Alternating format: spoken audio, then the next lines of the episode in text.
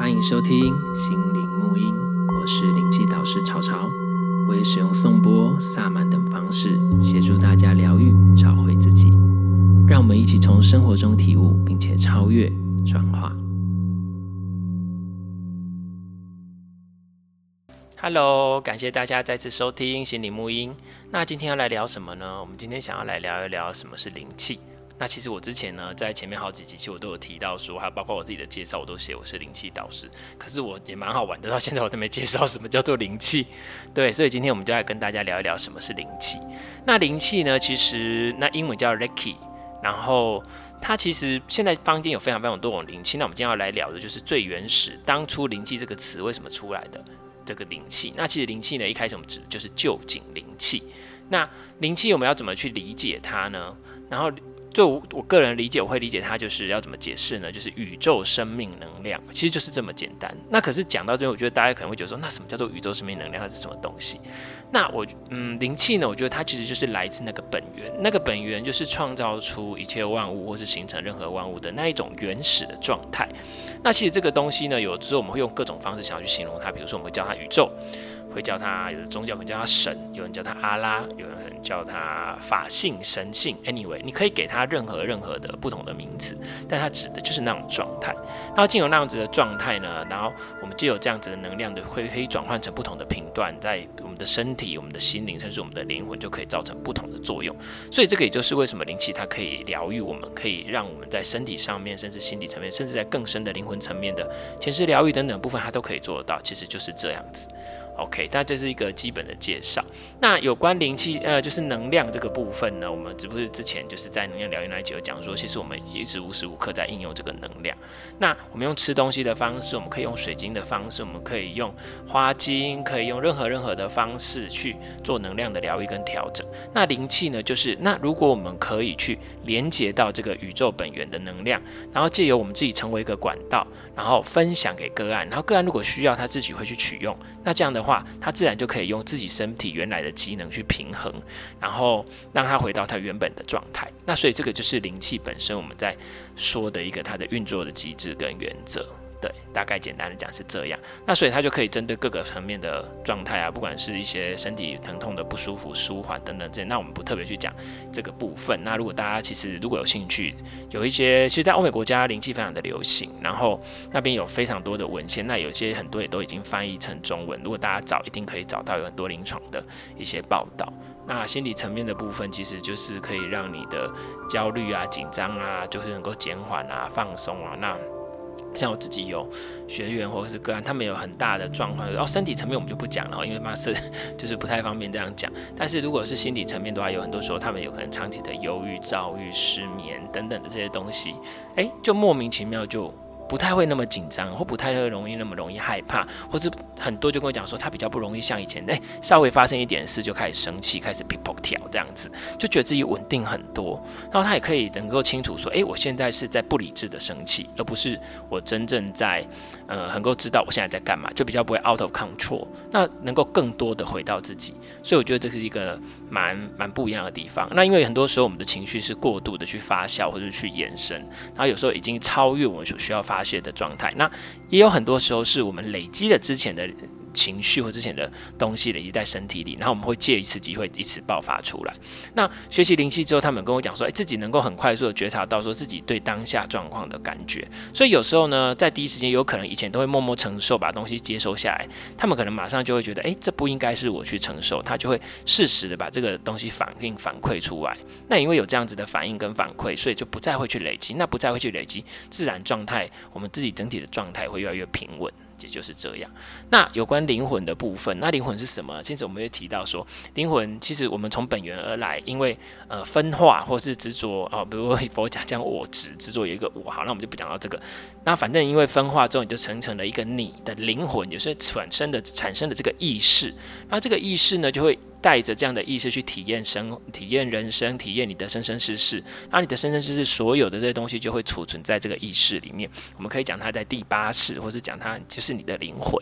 然后储存在这边之后，你就会带着这样子的灵魂印记，或是你的有人说你的业、你的什么的，然后就一直去流转。那这些东西呢，如果你在这一世没有觉得，它可能就会累积到下一世，再从下一世继续影响你的生活。所以就是为什么我们会看到有些人他天生就有特一些特别的特质，对不对？或者他天生可能个性就变怎样，他天生怎么对一些东西都会害怕。那这个有可能如果去探究的话，有可能就是跟我们的灵魂记忆是有关系的。那既然灵气是来自本源，所以它其实对这些都是可以去涉涉及的。但是呢，我们在使用上，我跟学员在分享，就是我在跟这案师做的时候，我都不会说我现在特别要去强调说我现在要特别去做什么，因为灵气其实它是来自本源，它的就具有一切的大智慧，然后所以他自己会去选择怎么样是对你最好的。然后跟你自己的灵魂去做一个交互作用。那我们包括灵气导师，包括灵气疗愈师，或是我们其实各个疗愈师都这种用任何的疗愈的方式是都一样，我们都只是辅助。那我们只是协助个案跟灵气连接，跟他自己的本我连接，跟本源能够更连接。越加深连接，他就越清楚他是谁，他就越清楚他想要做什么，他就越能够走在自己的路上。于是乎。他身体的、心理的、灵魂的各方面的状况就会因此解决，那就是我们所说的一个机制，大概是这样。好，那灵气的简单介绍先说到这边，然后接下来呢，我想要来谈一谈，那是坊间现在做那么多灵气，那最原始、最初说到灵气这两个字的是什么？其实就是旧井灵气。那旧井灵气为什么叫臼井？因为创始人，也就是发现它或者是把这个系统设立出来的。就是旧井瓮男祖师爷。每次我讲到这，就说不是旧井仪人哈，就是蜡笔小新的旧井仪人，旧井瓮男祖师爷。然后这个故事是我每次我在上课，甚至其实我在我的书里面都有提到的。而且这个源流发生的故事，我觉得其实是蛮重要的，因为大家其实都着重在灵气它很有效果的这个疗愈方式。可是如果没有去了解它的起源，其实有可能就会 蛮可惜的，你就不知道它其实原本是想要传达的是什么。比如说，我就开始来讲好了。就是呢，其实究竟祖师爷呢，他当初呢，并不是为了发现疗愈的方式而去获得或是 channel 到这样的能量，他其实只是为了想说，诶，人到底为什么要活着？人生的意义。与目的到底是什么？因为我就像有点像我小时候在想这件事情。诶，我们长大了之后，好像要读书读书，要工作工作完之后要干嘛干嘛。那我准积的这一切，我去累积的这一切，我去追寻这一切。OK，如果是我想追寻，那就追寻。可是当我们追寻到，往往又会发现那不是我要追寻的，就会变得好像不是很开心。然后可以就会在人生好像在不断的追求追寻的当中，那到底为什么？要做这些事，for what？所以他想要去寻找说人生的意义跟使命跟目的，所以他就开始经历过各种的职业，做过非常多的事情，就想要去体验这个生活。可是他其实又没有发现说，那到底真的是要做什么？那其实呢，他有默默隐约有一种感觉，是要找到一种大安定。有点像是类似说自在禅定那种境界，可是他又不知道要从何而做，所以呢，于是乎他就跑到了京都的鞍马山那边的禅寺，就寺庙去进行禅修跟禅坐，希望能够悟到这些事情。然后，可是，一连就是这样子禅坐了一段时间，他好像也没有真的获得他想要的答案。于是呢，他就跟就是他的师傅就是请教说，诶，他到底应该怎么办才好？然后那个师傅就说，诶，你可以到鞍马山去，那是一座圣山，圣山或许会给你一些指示跟指引。于是呢，他想说，好吧，那我就去吧。于是他就到了鞍马山去，而且他就开始绝食静坐。我就每次讲到这边就想说，是绝食静坐，不是抗议。我们现在绝食静坐都在抗议，他是想要悟道，他想要学习佛陀一样，觉佛陀当初也是绝食静坐嘛，对不对？不过呢，佛陀七天就开悟了，可是他做到第二十一天 不吃不喝，所以呢，到二十一天他忽然就感觉到一大灵气，晃，他就晕倒了。然后每次我讲到在想说，嗯，不吃不喝二十一天会晕倒也是正常的，所以他就晕倒了。然后晕倒完之后呢？忽然他醒来的时候，你可能会觉得啊，一累累之类的，殊不知根本没有。他会发现哦，我怎么觉得我全身充满了力量？他就呃，怎么有那种感觉？而且有那种跟万有合一的感觉。我不知道是不是快往生还是怎样，反正就是，我觉得我每次讲这些会被他揍？然后就是对，大概就是这样。然后他感觉到那种跟万有合一的感觉，那种所谓的平静的感觉，他第一次体验到，他觉得哇，原来就是这种状态。可是因为没办法讲嘛，就像像出佛陀，他也是。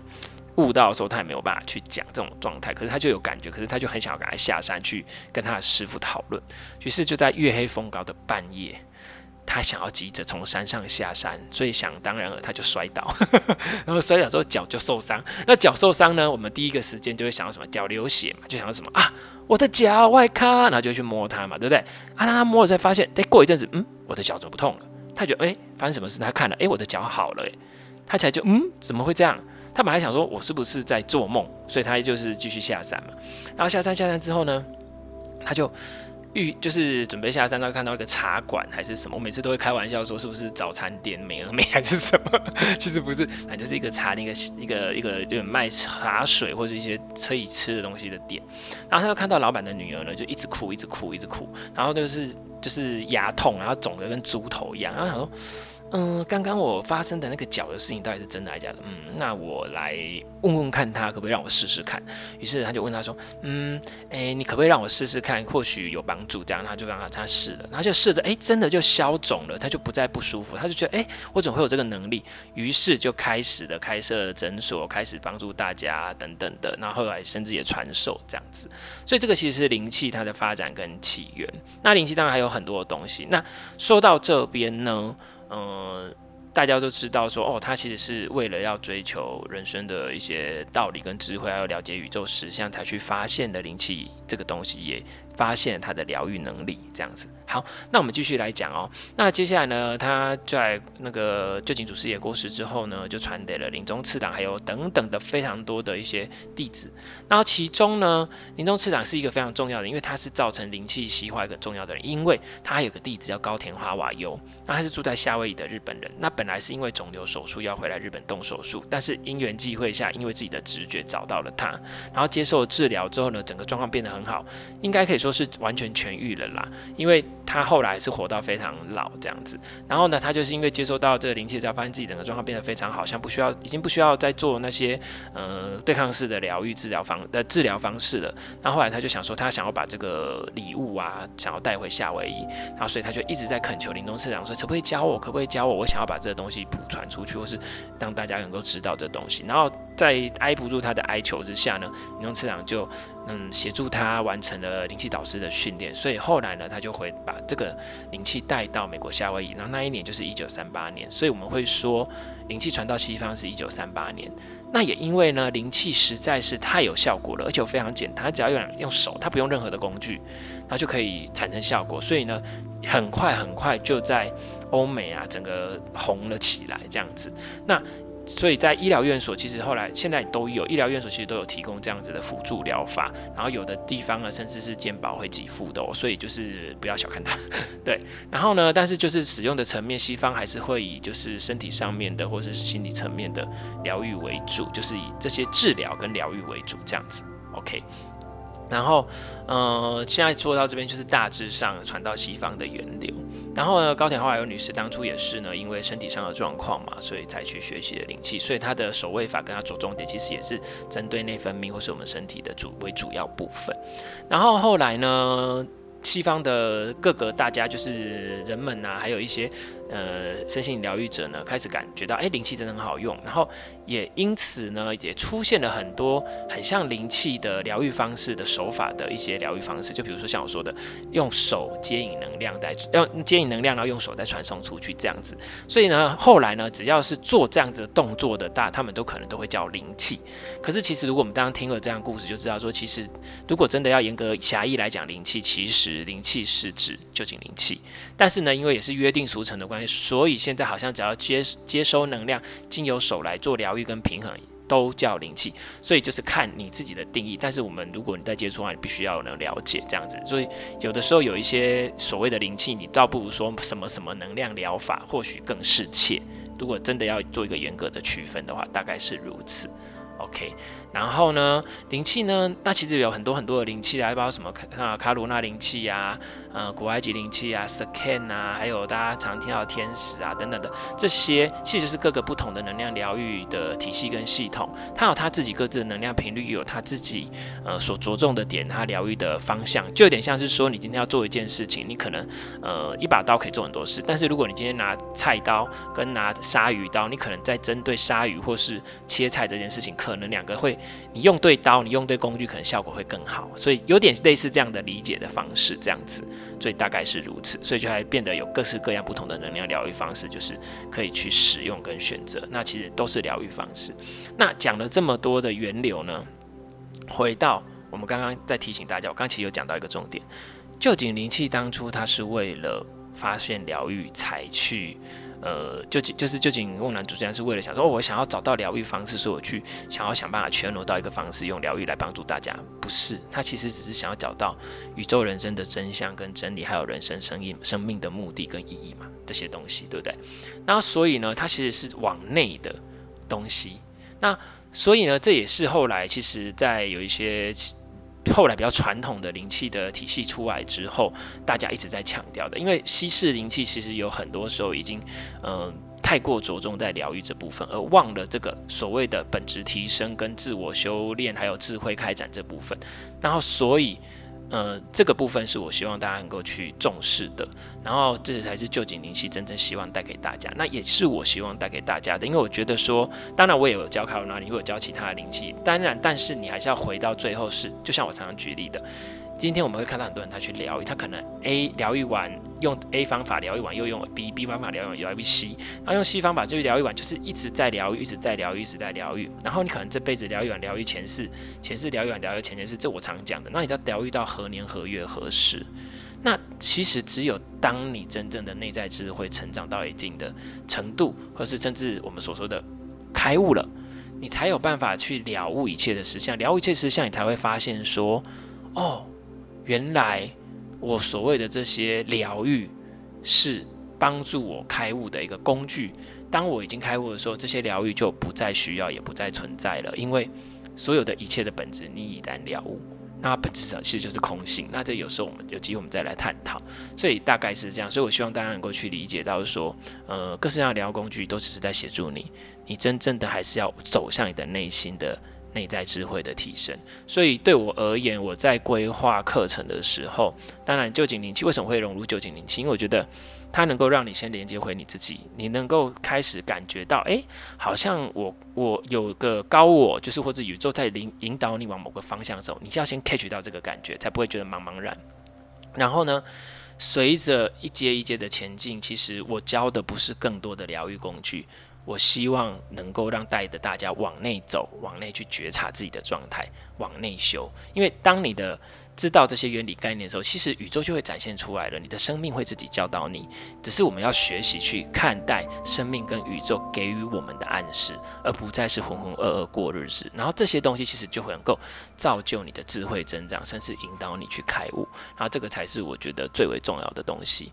那所以也就是因为为什么我在就是编排课程的部分或什么，我是会以这个大方向，所以我都会说，我其实虽然说教的是灵气，但是我希望能够分享跟教导，其实。是智慧，我是用灵气这个方便法来分享智慧，那希望大家能够更清楚这一切，甚至达到一个嗯不同的体悟。好，那今天呢，简单的介绍一下灵气是什么，还有我们应该要做知道的重点。那如果之后我们有有有时间呢，我们再来介绍一些其他有关灵气的一些 Q&A。那如果有兴趣，对灵气有兴趣，也可以欢迎去呃书局或是博客来订我的就是第一本的书，就是灵气手札。那里面对于灵气能量疗愈，然后还有身心灵的概念，还有呃一些常见身心灵工具的介绍，其实都有。虽然书不厚，但是该知道的应该都有了。对，大概是这样。好，今天谢谢大家，拜拜。本节目托管于 SoundOn 平台，SoundOn 是台湾本土团队，不仅提供代管服务，更有完整的分析数据以及广告盈利机会。欢迎大家加入 SoundOn。